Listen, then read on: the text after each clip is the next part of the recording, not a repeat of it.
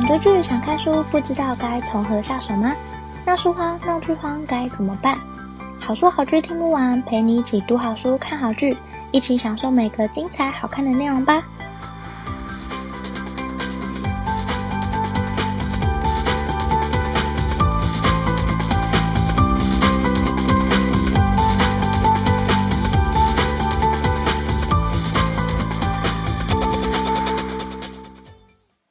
收听好书好剧听不完，陪你一起读好书、看好剧。大家好，我是 Jenny。这个节目是跟大家分享我看过的好书好剧，可能不见得是最新的书、最有人气的剧，但是是我内心觉得很好看的故事，想推荐给大家。那我们今天的节目马上就要开始喽。今天要介绍的是你没想过的战时东京，二战时期摩登东京的禁忌爱恋，东京小屋的回忆。这是一本讲述一九三零年代以日本为背景，用女佣的视角叙述女主人在战争爆发前后的昭和时期一场禁忌的恋爱，以及女主角的家族从兴盛到战争末期逐渐没落的辛酸故事。这本小说也有翻拍成电影，在二零一四年上映。那小说也是在二零一四年由时报文化出版的。那接下来就要跟大家分享这个故事啦。这本小说呢，是以一名叫多喜的女佣为视角所写的小说。故事中呢，是以现在跟过去交杂写成。现在的多喜已经是一位年迈的婆婆。那她把自己年轻的时候的故事写在本子上。她的一个亲戚的小孩是她唯一的读者。那多喜呢，小时候因为家里贫穷。小学读完之后，就到有钱人家当女佣讨生活。她算是一名蛮聪明而且手脚伶俐的女佣。一开始服务在一个不算有名的小说家的家庭里面。那后来小说家的亲戚需要一位女佣，多喜就到这位亲戚家服务。也是在这时候遇到了她的主人石子小姐。石子小姐是一名非常漂亮的富家小姐，她喜欢的东西都是艺术、文学、浪漫等等的事情。那故事呢，最重要的部分在于石子小姐带着她跟前夫生的小孩，还有多喜一起嫁入平井家。那平井先生呢，虽然大石子小姐很多岁，可是他对石子小姐和少爷都非常好。平井先生在一间玩具公司任职，算是工作很稳定。那石子小姐就带着多喜一起嫁过去。他们建造了一个房子，是为了新婚盖的，红砖屋瓦盖在小小的斜坡上，很美丽。那这栋房子有两层楼，就连多喜身为女佣都有专人的佣人房，里面还有自己的卫浴设备。多喜非常喜欢这个家，也很喜欢平井先生和。石子小姐以及少爷，故事就是从这里开始的。多喜叙述自己在那个年代里面的所见所闻。当时是一九三零年代的日本，第二次世界大战爆发之前的东京。透过多喜的回忆，写出很多当时中产阶级的生活，还有东京的样貌。这本书的形式用回忆录的方式，透过多喜的女佣视角。记载了当时昭和初期战争阴影慢慢变浓的东京家庭的风景，以及当时人们的心情，还有集体的记忆。那平顶家在当时算是好过的富贵人家，石子小姐也把多喜当成姐妹一般照顾。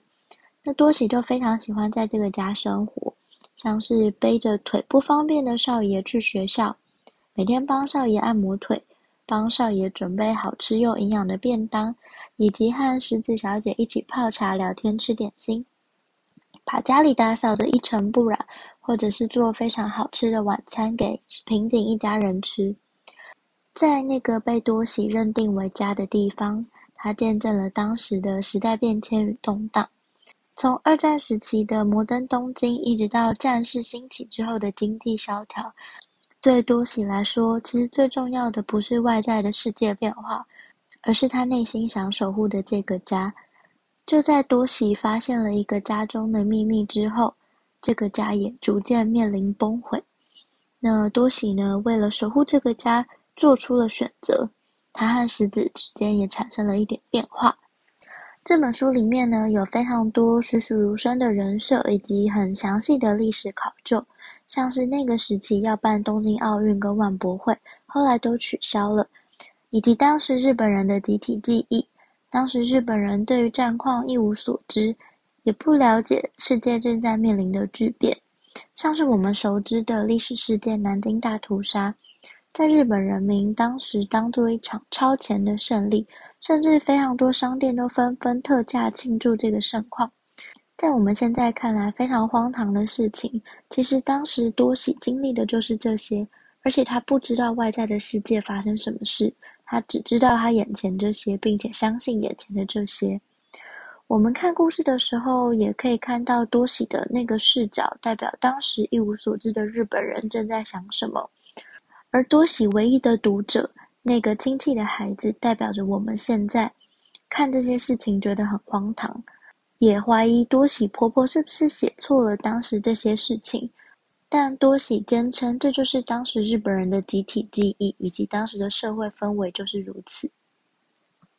那故事从战前写到战后，可以随着多喜的记忆，看见日本的兴衰。从极盛一时的摩登东京，一直到每况愈下的战争生活，成为明显的对比。前面是富足的生活，后面是连菜都要自己种等等的情况。可以看到日本的战前战后，在经济方面是非常的悬殊。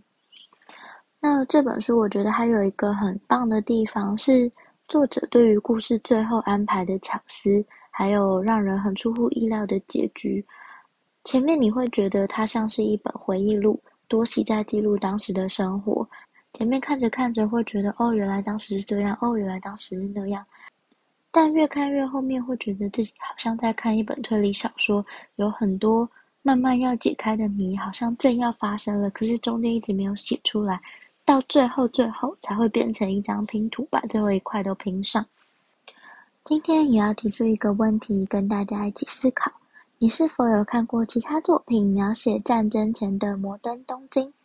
如果你愿意的话，当然也很欢迎分享让我知道。不管是留下你的评论、粉丝专业或 Instagram 资讯，或者寄信给我都很欢迎。今天介绍的是东京小屋的回忆，以回忆录的形式，透过女佣多喜的视角，记载了昭和初期战争阴影慢慢变浓的东京家庭风景。以及当时人们的心情和集体记忆，推荐给没想过当时有摩登东京的你。